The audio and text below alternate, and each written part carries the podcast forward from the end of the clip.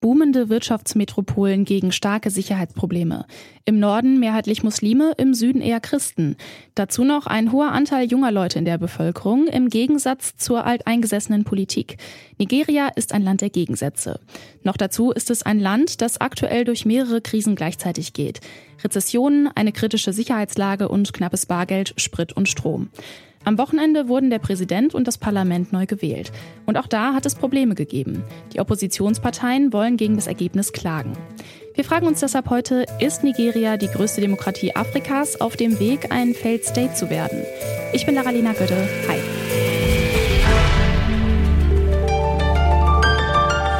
Zurück zum Thema.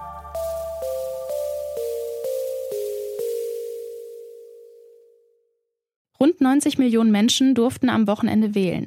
Seit dem Ende der Militärdiktatur vor 24 Jahren hat sich Nigeria zur größten Demokratie in Afrika entwickelt. Bei der Wahl am Wochenende haben aber nur 29 Prozent der Wahlberechtigten ihre Stimme abgegeben. In dem de facto Zwei-Parteien-System Nigeria hat es erstmals drei ernstzunehmende Kandidaten gegeben. Bola Tinubu von der Regierungspartei All Progress Congress, kurz APC, Atiku Abubakar von der People's Democratic Party, kurz PDP, und Peter Obi von der Labour Party. Heute früh gab es dann die Bestätigung. Der Kandidat der Regierungspartei Bola Tinubu hat die Wahl im westafrikanischen Staat gewonnen. Das hat die Wahlkommission bekannt gegeben. Seine Kontrahenten zweifeln das an. Maria Peran leitet das Büro der Konrad-Adenauer-Stiftung in Abuja, der Hauptstadt Nigerias. Sie war als Wahlbeobachterin vor Ort und hat mir erzählt, wie die Abstimmung abgelaufen ist. Es gab einige Dinge, die positiv festzuhalten sind und dann gibt es aber auch einige gravierende Mängel, die wir beobachtet haben. Zunächst einmal ist positiv festzuhalten, dass die Wahlen planmäßig abgehalten und nicht kurzfristig verschoben wurden. Dann kam ja zum ersten Mal ein technisches äh, Gerät, das BIVAS, zum Einsatz, das der digitalen Identitätsfeststellung und auch der digitalen Ergebnisübermittlung dienen sollte. Was die digitale Identitätsfeststellung betrifft, dann hat dieser erstmals flächendeckende Einsatz dieses Gerätes relativ gut funktioniert. Es gab zwar einige technische Probleme und Ausfälle, aber auf die Größe dieser Wahlen bezogen kann man sagen, dass die digitale Identitätsfeststellung relativ gut funktioniert hat. Ähm, was auch positiv festzuhalten ist, ist, dass es am Samstag und auch in den Tagen danach bisher vergleichsweise friedlich und ruhig blieb.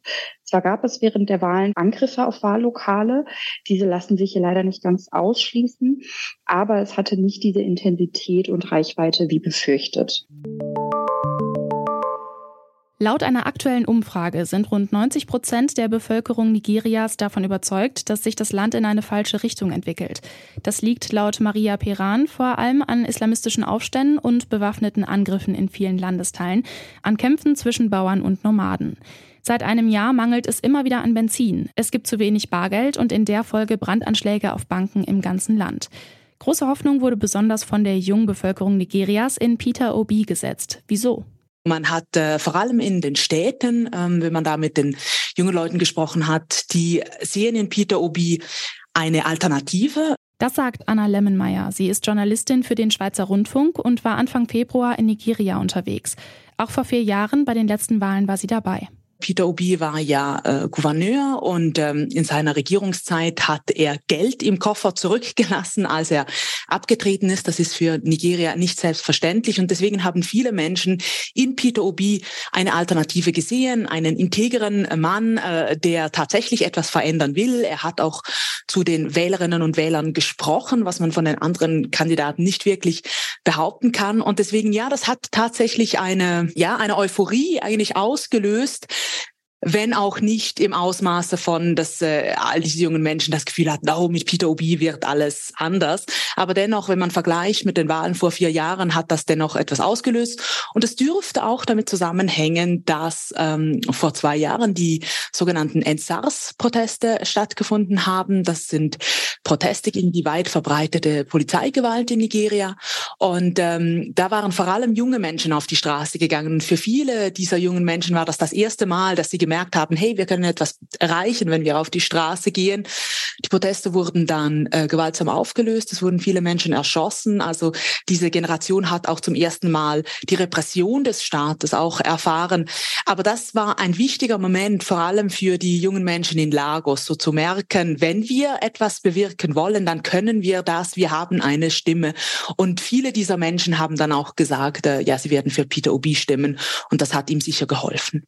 Präsident wird Obi ja jetzt nicht, das Amt wird Tinubu übernehmen. Was können wir denn von ihm als Präsident erwarten? In welche Richtung wird er Nigeria denn steuern? Ja, das ist nicht so wirklich klar. Also ähm, mit Tinubu hat im Wahlkampf äh, ja auch mehr über sich selbst gesprochen als über äh, die Bevölkerung und die Bedürfnisse der Bevölkerung. Sein Wahlkampfslogan war ja Imi Lukan, was äh, auf Yoruba so viel heißt wie äh, ich bin dran, also ich bin jetzt an der Reihe, it's my turn. Er hat nicht gesagt, ich werde das und das anders machen.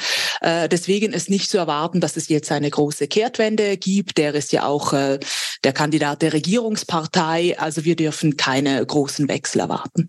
Der Begriff Failed State fällt im Zusammenhang mit dieser Wahl in Nigeria immer mal wieder. Das ist ein Staat, der grundlegende Aufgaben wie Sicherheit, Gesundheit und Rechtsstaatlichkeit nicht mehr gewährleisten kann. Das kommt ein bisschen darauf an, wie man ein Failed State definiert. Aber wenn man äh, davon ausgeht, dass ein Failed State das ist, äh, wenn die Regierung nicht mehr die Kontrolle über das Land hat, dann ist Nigeria ein Failed State, weil ein großer Teil des Nordens ist eigentlich nicht mehr unter Regierung Regierungskontrolle. Das ist einerseits äh, Boko Haram, andererseits sind da ähm, Verbrecherbanden aktiv.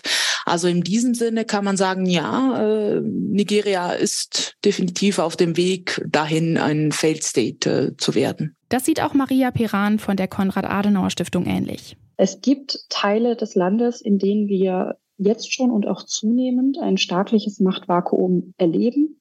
Gleichwohl funktioniert der Staat in der Breite immer noch gut in Nigeria.